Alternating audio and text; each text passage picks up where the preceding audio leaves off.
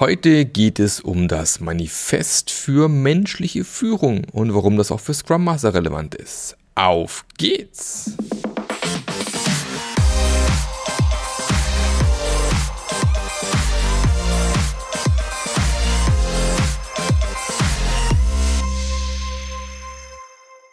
Herzlich willkommen zu einer neuen Episode vom Scrum Master Journey Podcast. Mein Name ist Marc Löffler und ich helfe dir als Scrum Master endlich mal einen echten Effekt, einen Impact zu haben in deinem Team, in deinem Unternehmen.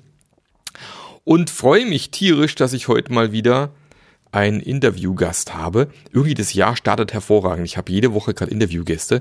Das finde ich immer wunderschön. Da muss ich nicht immer allein hier sitzen und mir Dinge ausdenken. Ähm, und so habe ich den lieben Markus Reitner hier mit dabei, der sich mal ganz kurz vorstellt und sagt, wer er ist und was er macht. Danke für die Einladung. Ja, Markus Reitner, äh, bin eigentlich Informatiker, habe ganz viele IT-Projekte seit irgendwie 2005 gemacht, fast immer bei Automobilherstellern, habe meine eigene Beratungsfirma dann rund ums Thema IT-Projektmanagement aufgebaut und das Ganze war halt, wie sind so Konzernen oft ist, so mehr oder weniger agil. Ne? Und 2015 bin ich dann in die BMW IT als interner Mitarbeiter gewechselt und dort haben wir dann die agile Transformation der IT vorangetrieben, das, was wir ganz unbescheiden 100% Agile genannt haben. und ähm, der Anspruch war groß und das ist tatsächlich immer noch und ist gut gewesen. Ähm, und in dem Zuge ist dann eben auch ähm, genau das Manifest für menschliche Führung dann auch entstanden als Führungsleitbild für agile Organisationen, sage ich mal. Mittlerweile hm, habe ich auch die Automobilwelt hinter mir gelassen, einen kurzen Abstecher in die Halbleiterbranche zu Infineon gemacht. Äh, bin jetzt äh, bei der Allianz seit, na, seit dreiviertel Jahr ungefähr, fast ein Jahr schon. Mhm. Äh, in Allianz Consulting für dort ein Team von 24 Agile Coaches, die wir intern als Inhouse-Beratung in die Organisation verkaufen und versuchen, die Organisation agiler zu machen. Hört sich irgendwann sehr spannend und sehr, sehr, sehr gut an. Äh, das Thema agile Führung oder menschliche Führung in deinem Fall ist ja auch ein Thema, was für Scrum Master extrem wichtig ist, weil naja, auch Scrum Master Führungskräfte im Endeffekt sind. Jetzt mit dem, sagen wir, mit dem aktuellen Scrum Guide, der ja mittlerweile wieder über zwei Jahre alt sind, äh, ist man jetzt ein True Leader geworden, im, im Agile Manifest vom Servant Leader zum True Leader erhoben worden. Und trotz allem ist ja immer noch so ein bisschen die Frage, was ist das eigentlich, agile Führung?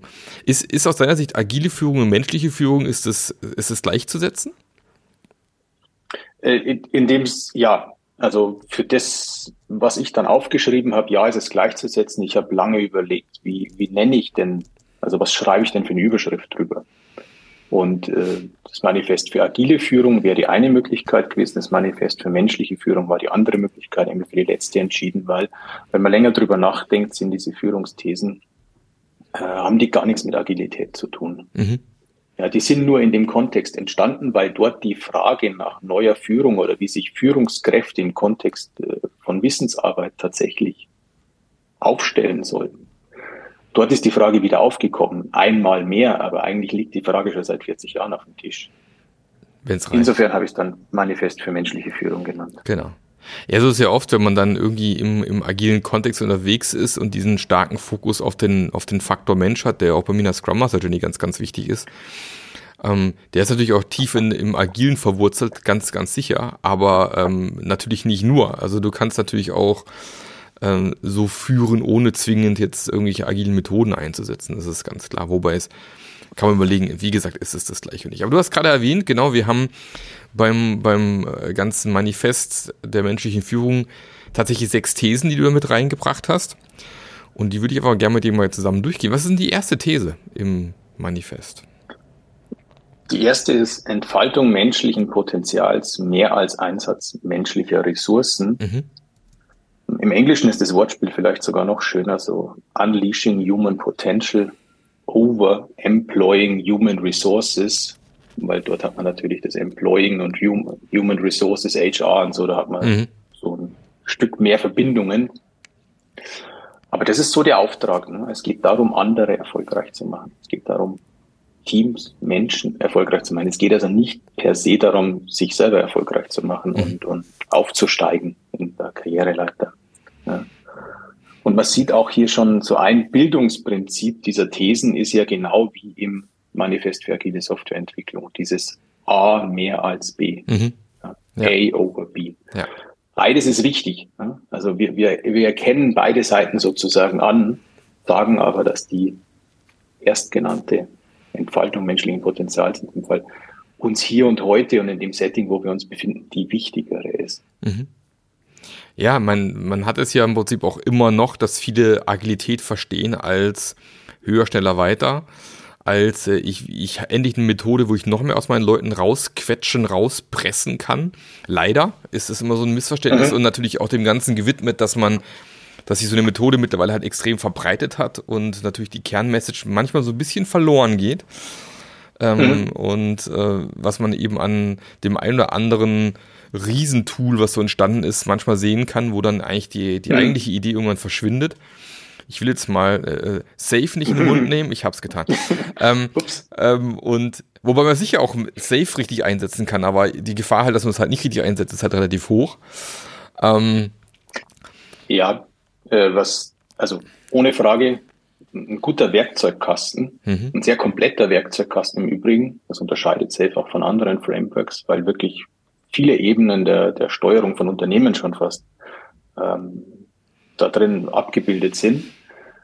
Ähm, aber wie halt bei allen Werkzeugen, man muss halt erstmal das Problem verstanden haben, bevor man das Werkzeug einsetzt. Genau. Und da ist so ein bisschen das, die Krücke an so großen Frameworks, weil oftmals wird es einfach eingesetzt, weil, ja klar, schaut irgendwie cool aus. Ne? Wir haben zwar das Problem gerade nicht oder haben das Problem noch nicht verstanden, aber wir kommen schon mal mit der Lösung. Mhm. Und dann wird es schwierig. Mhm. Ja, definitiv. Ähm, das andere Thema ist ja Komplexität. Ne? Wir, glaube ich, wissen, glaube ich, auch beide, wenn du natürlich weiterhin führst wie früher, also hier menschliche Ressourcen, wenn man die einzelnen Personen eigentlich mal nur als austauschbare Zahnräder im Unternehmen sieht, das mag, sagen wir mal, in stark produktionsgetriebenen Unternehmen vielleicht zum Teil manchmal sogar noch so sein, ähm, aber natürlich gerade in der, im Knowledge Work, wie es so schön heißt, in der Wissensarbeit, ist das halt natürlich nicht wirklich gegeben. Und ähm, gerade wenn dann Dinge passieren und ich mit Leuten halt nur so arbeite, dass sie bisher Command and Control gesagt bekommen, was sie zu tun haben, habe ich halt das Problem später auch, dass sie immer zu mir aufschauen werden und warten, dass ich wieder sage, wie es weitergeht und die, dieses Potenzial eigentlich dieser Leute komplett auf der Straße bleibt, oder? Richtig, du kriegst, du kriegst, was du bestellst, sozusagen, Dienst nach Vorschrift. Genau. Ja, du hast, du hast Zahnrädchen eingestellt, du bekommst Zahnrädchen. Ja, das, äh, und dann muss man sich aber nicht beschweren, dass es nur Dienst nach Vorschrift gibt. Dann gibt es bei manchen gibt's halt mehr, weil die halt zufällig eine große Passung haben in dem Unternehmen und oder in der Jobrolle, wo sie gerade sind. Bei anderen gibt es dann halt Dienst nach Vorschrift. Und ja. das ist dann auch okay. Ähm, da, ja, und äh, noch eine Anmerkung zum produzierenden Gewerbe. Es ist tatsächlich so, dass dieses Empowerment der in Anführungsstrichen einfachen Arbeiter ja schon im Kern von Lean Management angesiedelt ist. Mhm. Also eigentlich kann man argumentieren, das wäre schon der Haupthebel im Lean Management fast gewesen. Auch das wurde natürlich vielfach dann auf Effizienz umgedeutet. Mhm. Aber es ging darum, sozusagen aus dem einfachen Arbeiter auch dieses Potenzial zu heben, dass die in der Lage sind, ihre eigenen Prozesse zu verbessern, und zwar besser, als das ein Manager könnte. Mhm. Das ist, was, was, man, was man Toyota ja sieht, ne? oder gesehen hat. Ich weiß genau. nicht, wie es heutzutage noch gelebt wird, aber wo jeder Mitarbeiter seinen Arbeitsschritt in einem gewissen Rahmen selber verbessern darf, ohne jemand anders fragen zu müssen, weil man einfach sagt, der weiß es am besten, der arbeitet da dran. Ne? Richtig. Ja. Sehr wichtig. Nummer zwei, was haben wir als zweites Prinzip? Das zweite ist Diversität und Dissens mehr als Konformität und Konsens das zielt darauf ab, gute Lösungen kriegen wir eigentlich nur, wenn wir verschiedene Blickwinkel haben, verschiedene Historie vielleicht auch haben, verschiedene Ausbildungen, einfach interdisziplinär unterwegs sind. Und da müssen wir aber auch den Dissens aushalten. Und wir sind in vielen Organisationen auf Konformität und auch auf Konsens trainiert. Mhm da wird gar nicht so gern gestritten oder zu schnell äh, ein Konsens dann gesucht. Mhm. Ist es nicht sogar schon so, dass das so ein bisschen losgeht eigentlich in der Schule, so ein bisschen, ne? dass wir da eigentlich auch schon auf Konsens und Konformität getrimmt werden? Auf Konformität definitiv. Also die Schule soll ja vorbereiten auf die Industriegesellschaft. Genau. Also so, so ist sie angelegt historisch. Ja. Und das tut sie auch. Und da, was kommt, ich habe irgendwo mal geschrieben, am Ende kommt dann halt so genormtes Menschenmaterial daraus. Mhm. Genau. Das war eine Zeit lang super, um die Fabriken etc. zu, zu besetzen.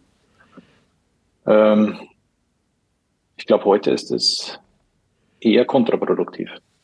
Ja, sehe ich auch so, ja. Also ich, tatsächlich, wie du gerade beschrieben hast, dieses Wachstum entsteht halt eben nur, wenn es auch einen gewissen Dissens, einen gewissen Konflikt im Team auch gibt, weil nur durch Reibung entstehen ja eigentlich erst die richtig guten Ideen. Ne? Wenn dann alle immer nur nicken genau. und weitermachen, dann geht es ja nicht voran. Ja, und vor allem, wenn man was verändern will. Ne? Also Veränderung braucht Störung, mhm. meiner Meinung nach. Ja. Und auch diesen eben diesen Dissens, diese Reibung. Darum habe ich den, den äh, Scrum Master auch mal als Hofnarren bezeichnet.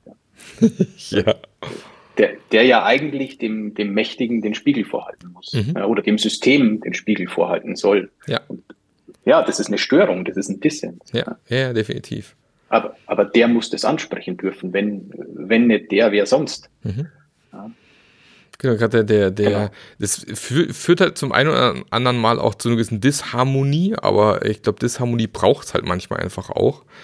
Natürlich sollte man es nicht dauerhaft irgendwie im, im Dissens sein oder dauerhaft nur Konflikte irgendwie haben, macht dann irgendwann auch keinen Spaß mehr, aber wenn man halt, keine Ahnung, so, ja. so ein Paradebeispiel schon zum vierten Mal den Sprint gerissen hat, zum Beispiel, kann man schon mal fragen, äh, Mädels, äh, Jungs, jetzt haben wir hier schon zum vierten Mal irgendwie nur die Hälfte geschafft, was wir geplant haben. Soll man nicht mal drüber nachdenken, wie wir das besser und anders machen können?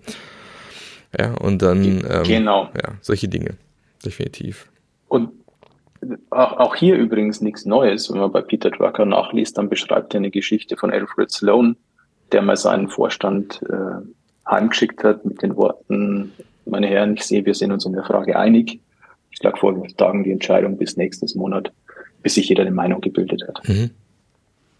Also den Dissens wirklich herausgefordert. Ja. Ja, ähm, das hat natürlich auch oft mit einer gewissen psychologischen Sicherheit zu tun, ne? ob man sich traut, in den Dissens zu gehen. Ne? Das ist ja auch so ein Thema, was man sehr oft sieht. Das ist ja Teil meines, meines Passions-Modells beispielsweise, psychologische Sicherheit. Äh, wenn die halt nicht da ist, wird sich halt keiner trauen, den Mund aufzumachen oder in diese, diese Konformität zu verlassen, oder? Richtig, richtig. Also das ist die Voraussetzung dafür. Ähm, also man kann nicht einfach hinstellen und sagen, also seid mal dissent. Ne? Also breitet euch mal. Das funktioniert nicht, wenn die. Rahmenbedingungen nicht gegeben sind. Also das ist mit Empowerment das gleiche, seid mal empowered. Ne? Also ihr, habt jetzt, ihr dürft jetzt. Ne? Ja. Wenn ich mir aber nicht trauen darf, so wie die letzten 20 Jahre, dann ändert sich auch nichts. Richtig, ja. Sehr gut. Äh, gehen wir mal zum Manifest, äh, Quatsch, zum Prinzip Nummer drei. Das dritte heißt Sinn und Vertrauen mehr als Anweisung und Kontrolle. Zielt natürlich darauf ab, dass auch agile Organisationen nach wie vor Orientierung brauchen, Führung brauchen. Also vielleicht sogar mehr als andere Organisationen, weil es geht ja um Selbstorganisation, es geht also darum, dezentrale Entscheidungen zu treffen. Das kann ja aber nur im, in einer gemeinsamen Richtung und im, im, im Sinne des Ganzen wenn ich einen Nordstern habe, also wenn ich weiß, wo es wo es hingehen soll. Also es muss einen gewissen Purpose geben, es muss eine Richtung geben. Das steckt da drinnen. Mhm. Ja, genau. Also das ist ja das, was, wenn ich Unternehmen reingehe, oft so eine low-hanging fruit ist, dass ich sage, ja, ist alles schön, was wir machen, aber wo ist denn hier eigentlich die Vision? Wo ist denn der Nordstern? Wo wollen wir eigentlich gemeinsam hin? Ähm, wie möchte ich denn ins Selbstmanagement überhaupt kommen, wenn ich gar nicht weiß, ob ich links oder rechts abbiegen muss, weil ich ja gar nicht weiß, wo ich hinkomme am Ende. Und dieses, man kennt es noch manchen Führungskräften, die dann so ein bisschen häppchenweise führen, da wird immer so ein bisschen Häppchen vor, vor die Füße geschmissen, machst wieder zwei Schritte, das nächste Häppchen. Aber die Mitarbeiter haben eigentlich gar nicht die Möglichkeit, selbst, äh, Selbstorganisation zu kommen, weil sie gar nicht wissen, na, was haben wir eigentlich vor. Ja, genau, du kennst ja das aus, aus Total Recall, aus dem Film, oder? Bist auch alt genug, dass du den Film kennst. Wo irgendwann sagt, das, denken, wer hat ihnen befohlen zu denken? Ich gebe ihnen gar nicht genug Informationen, dass sich es lohnt zu denken. Genau. Ja, so fühlt es sich manchmal an. Genau, und so haben wir dann nur, nur Einzelpersonen sozusagen das gesamte Wissen. Ähm, Das ist ja auch witzigerweise auch ein bisschen äh, im, im, im, bei Taylor quasi mit verwurzelt, ne, der irgendwie dieses Wissen der, der Meister quasi so runterstricken wollte, dass man halt keinen Meister mehr braucht, um eine Arbeit zu verrichten, sondern so runter in kleine Arbeitsschritte aufgeteilt, dass eigentlich jeder das machen kann. Und es gibt einfach nur ganz oben einen, der den ganzen Zusammenhang halt kennt und dann im Endeffekt muss einfach jeder seinen Dienst nach Vorschrift machen. Das, mhm. das, und, was, na, ja.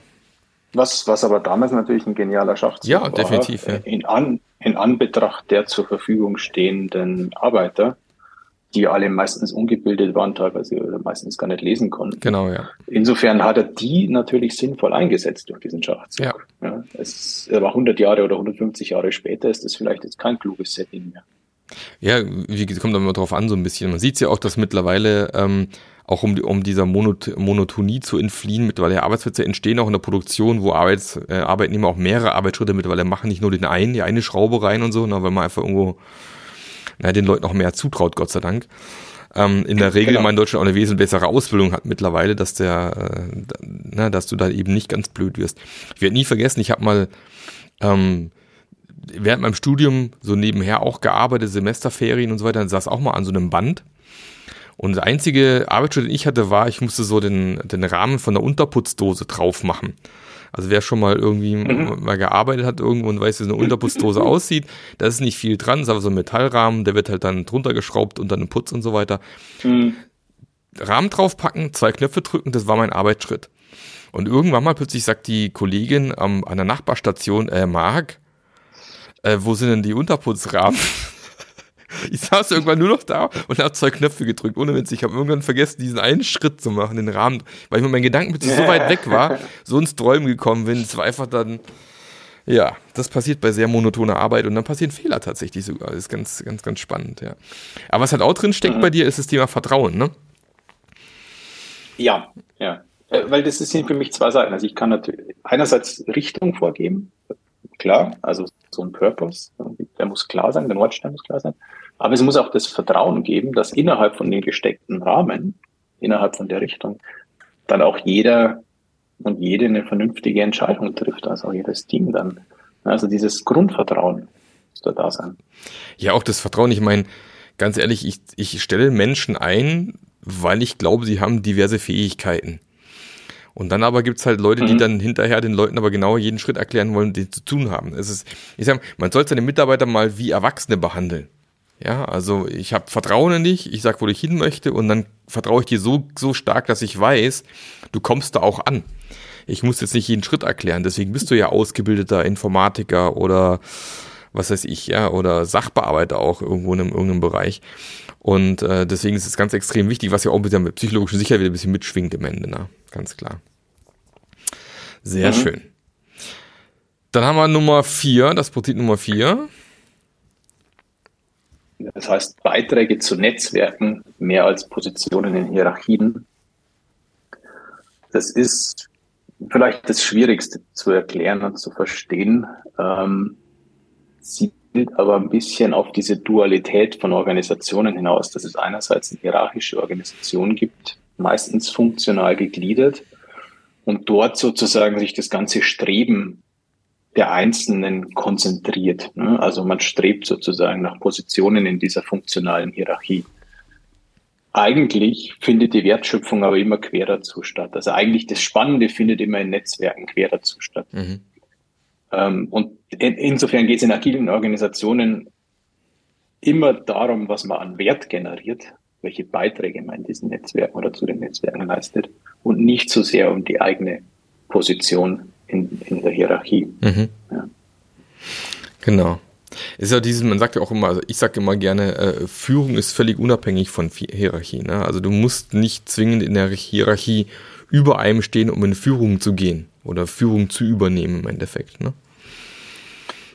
Genau. Das ist genau diese Dualität. Ne? Die Hierarchie ist, ist will ich jetzt gar nicht in Frage stellen. Es macht durchaus Sinn, irgendwie ähm, Silos nach Expertisen zu gliedern und dort diesen Skill zu kultivieren. Das mag alles sein. Solange man eben auch dieses Zweite, wo die wirklich die Wertschöpfung stattfindet, über diese Hierarchien weg, interdisziplinär, Ende zu Ende, solange man das gut hinkriegt. Also, und dort gibt es genügend Möglichkeiten. auch zu führen, mhm. also thematisch zu führen. Mhm. Genau, und das ist ja der, der, Trick an der ganzen Sache nachher, ja. Also, dass man die Silos sich nachher nicht verhärten und wir Gräben zwischen die Silos ziehen, sondern eben mehr Zusammenarbeit hineinbekommen und ähm, gemeinsam an Dingen arbeiten. Genau, das ist, äh, ich glaube auch was von, von Simon Sinek so ein bisschen kommt, ne, dass es irgendwie das, das Leadership eben keine, keine Position oder Rang ist, sondern äh, dass es auch ein bisschen darum geht, nach, nach Personen rechts und links zu gucken und dann gemeinsam zu schauen, wie kommen wir hier voran. Ja, das ist so ein bisschen die Idee. Und klar, Netzwerke werden ja auch aktuell ja. so immer, immer mehr gesehen als die, die Zukunftsstruktur in manchen Unternehmen. Da werden natürlich so die alteingesessenen Unternehmen, die du unter anderem auch schon genannt hast oder auch die wir alle kennen, so ihre Probleme mit haben, das komplett aufzulösen morgen und sich komplett netzwerktechnisch aufzustellen. So wie hier äh, Kollege Nils Pfleglin beispielsweise immer vorschlägt. Das ist äh, sicherlich gut und richtig, in so eine Richtung zu gehen. Also man sieht aber in vielen Unternehmen aktuell völlig unrealistisch, diesen, das als ersten Schritt zu machen, da komplett Netzwerk zu sein. Und wir haben quasi die Startup mhm. im Unternehmen und so weiter. Sind wir auf dem Weg, denke ich auch, aber ist noch ein bisschen Arbeit.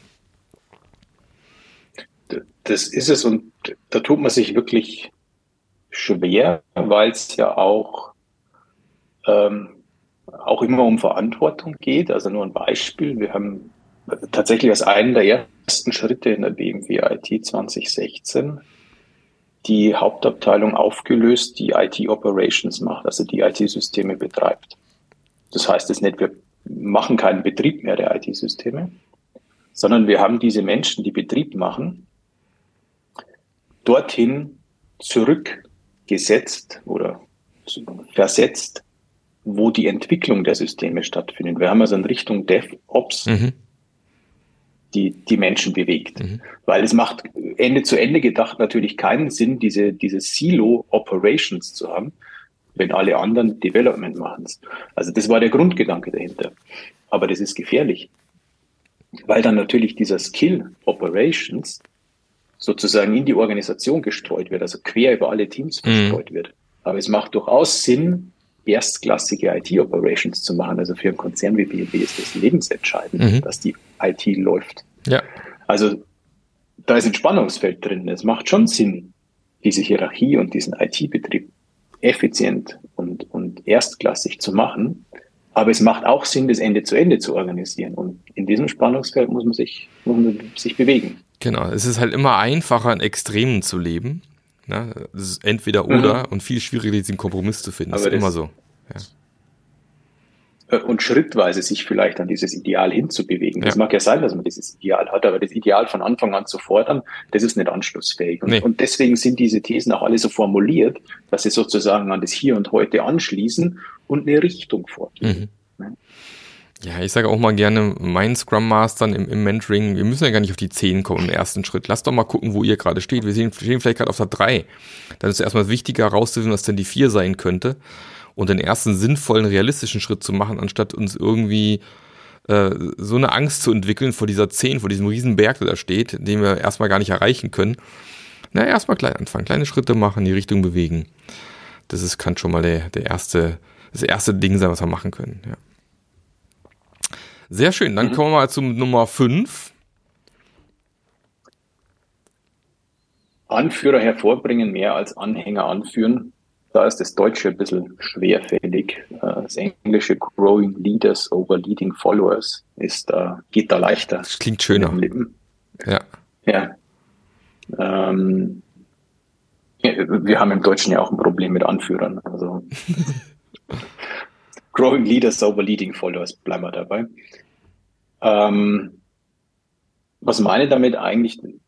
Den Auftrag, andere groß zu machen. Also Führung heißt, andere erfolgreich zu machen. Ja. Ähm, das ist eigentlich genau dieses, dieses Humble Leadership, dieses Servant Leadership da nochmal auf den Punkt gebracht. Darum mhm. geht's. Wie du halt sagst, genau, andere Menschen entwickeln selber vielleicht zum Leader zu werden, anstatt zu gucken, ich halt die Kleinen und das sind meine kleinen Follower und äh, die rennen dann wie die kleinen Minions irgendwie rum. Äh, dann sind wir dann eher so Richtung genau. Diktator genau. unterwegs und weniger Richtung Richtig. Äh, eine Struktur, wo Leute eben wachsen können am Ende wieder, ne? Genau, ich sag äh, an der Stelle, also in vielen Vorträgen führe ich auf das ähm, Prinzip hin, indem ich von Reed Hastings von Netflix erzähle, der ja ein Netflix Culture Statement, ein, ein Prinzip hat, das heißt Context, not Control. Mhm. Und er sagt, er ist eigentlich stolz darauf, wenn er ein Quartal lang keine Entscheidungen treffen muss. Mhm. Also das ist der CEO des siebtgrößten Internetunternehmens. Und er trifft, also er mag es gern, wenn andere Entscheidungen treffen, wenn er andere so befähigt hat, Entscheidungen zu treffen. Ja. Und dort kann man natürlich auch ähm, David Marquette zitieren mit der USS Santa Fe, Turnaround the Ship, das Buch. Auch der hat was Ähnliches mhm. auf der USS Santa Fe gemacht. Die Menschen dahin geführt, dass sie selber denken wie der Kapitän und Entscheidungen treffen können wie er. Und er sich quasi überflüssig macht, genau. dass er sich als Chef überflüssig macht, steckt da drin. Ja. Und dazu ist halt extrem wichtig, dass alle Informationen zur Verfügung stehen. Ja, das ist ja immer noch in vielen Unternehmen so, dass, äh, dass Chefs immer noch glauben, ich, wir können ja gar nicht alles transparent machen, was wir wissen, weil die können damit gar nicht umgehen. Ja, was aber im Umkehrschluss heißt, wenn dann dummerweise doch mal irgendwas passiert und Informationen fehlen, können die gar nicht die richtigen Entscheidungen treffen. Und dieses äh, äh, immer noch Verstecken, was in vielen Deutschen, vor allem Mittelstand manchmal ganz oft ist, aber auch im Großkonzern, dass hinter verschlossenen Türen Dinge diskutiert werden und äh, ja, das muss erst intern komplett geklärt sein und erst muss das ganz sicher sein, dann kommunizieren wir erst nach außen, birgt eben auch genau die Gefahr, dass man am Ende da Leute sitzen hat, die eigentlich gar nicht wirklich in der Lage sind, mit sowas umzugehen. Ne? Ja, und da steckt aber auch so ein Stück selbsterfüllende Prophezeiung da drin. Ne? Also ja. dieses Behauptung können gar nicht damit umgehen. Dann probiert man es doch mal aus. Und dann nehmen das die Menschen aber vielleicht im ersten Schritt gar nicht richtig an, weil sie vielleicht auch überfordert damit sind oder sich auch sagen, was passiert denn, wenn ich jetzt falsch entscheide? Mhm. Ja, bin ich dann verantwortlich und, und, und äh, was macht eigentlich der Chef? Also trinkt er nur Kaffee dann oder? Weißt, also und ich werde auch gar nicht bezahlt wie der Chef. Warum soll ich jetzt die Entscheidungen treffen? Also dieses, dieser Übergang ist total schwierig. Und was dann passiert ist, dass die Leute sagen, Ma, ich mache das lieber nicht. Und der Chef sagt dann, siehst, habe ich ja gleich gesagt, die können das nicht. Genau, klappt ja eh nicht. Und dann ist man, und, und, dann ist man gleich wieder fertig. Dann ist man gleich wieder fertig. Ja, ja das ist ja immer dieses, äh, die, diese Wachstumskurve, die man eben oft hat, ja, dass die halt sehr, sehr lange flach sein kann. Ähm, und wenn man halt mhm. halt zu früh aufgibt, bleibt die auch flach und dann macht man halt nie die Erfahrung, dass es vielleicht doch mal vorwärts gehen könnte. Manchmal muss man einfach mal länger dranbleiben, um dann hinterher dieses exponentielle Wachstum mal beobachten zu können. Und wie du sagst, zu oft gibt man halt schon zu früh auf. Ja, ja da, da, ist ja eine Kultur dahinter, eine Kultur, die sich über Jahrzehnte und manchmal Jahrhunderte gebildet ja, hat. Genau. Ja, und dann probiert man was aus und dann sagt man nach drei Wochen, das geht nicht bei uns. Genau. Habe ich dir doch gleich gesagt. Scrum funktioniert bei uns nicht oder so. Ja, das ist ja genau diese, diese, diese Geschichte. Gut, mhm. und last but not least, sechstes Prinzip. Das hat jetzt eine bisschen andere Ebene, nämlich so äh, produktstrategisch und äh, ja, eher eine Strategieebene. Mutig das Neue erkunden, mehr als effizient das Bekannte ausschöpfen, ähm, was eigentlich auf die organisationale Beidhändigkeit abzielt. Dass man äh, nicht nur das heutige Geschäft effizient organisiert, worauf ja ganz viel Management abzielt. Ne, einfach das, was wir heute schon kennen, effizient organisieren, effizient betreiben, vielleicht marginal verbessern. Es geht aber eigentlich darum, auch sich selber ein Stück weit zu hinterfragen und immer wieder auch was ganz anderes und was Neues ausprobieren. Also wirklich diesen Mut, was Neues zu erkunden. Mhm. Und ich meine, da gibt es natürlich genügend Beispiele von äh, Kodak, Nokia. Ja, wir, wir, kennen das alles. Ne? Also Firmen, die lange Zeit eine Marktpos Marktführerposition hatten, also gerade Nokia, ist ein sehr tragisches Beispiel auch. Ähm, und, und also Risto Selasma beschreibt in seinem Buch äh, Turning Around Nokia, glaube ich, heißt das Buch, wie sie damals 2007 bei Nokia, was man sich so erzählt hat. Ne? Also so, die waren sich sehr sicher, dass das überhaupt gar kein Problem ist, sondern so, wir haben diese Industrie erfunden und niemand kann uns da irgendwie, also, also wir sind also vorne und oben, ja, also ganz klar. Also da gab es überhaupt gar keinen Zweifel. Mhm. Aber das ging halt dann rasant bergab. Genau, das und ist halt dieses, dieses, ähm, ja, das kann man sehr schön beobachten. Auf jeden Fall. Es gibt mein anderes Lieblingsbeispiel ist Quelle. Ja, Quelle, Europas größtes Versandhaus. Mhm. Wir beide sind im gleichen Alter, wir kennen das noch von früher. Wir ja, kennen das, die dicken Kataloge, genau. ja. Wir hatten, ich weiß, wir hatten so eine schöne, so eine schöne Eckbank, da waren die Kataloge drinne, hier Otto, Neckermann, mhm. Quelle und so, ne? Und dann hast du vor Weihnachten immer hier den Katalog rausgezogen, den Spielzeugbereich aufgeklappt und dann deinen dein Wunschzettel geschrieben.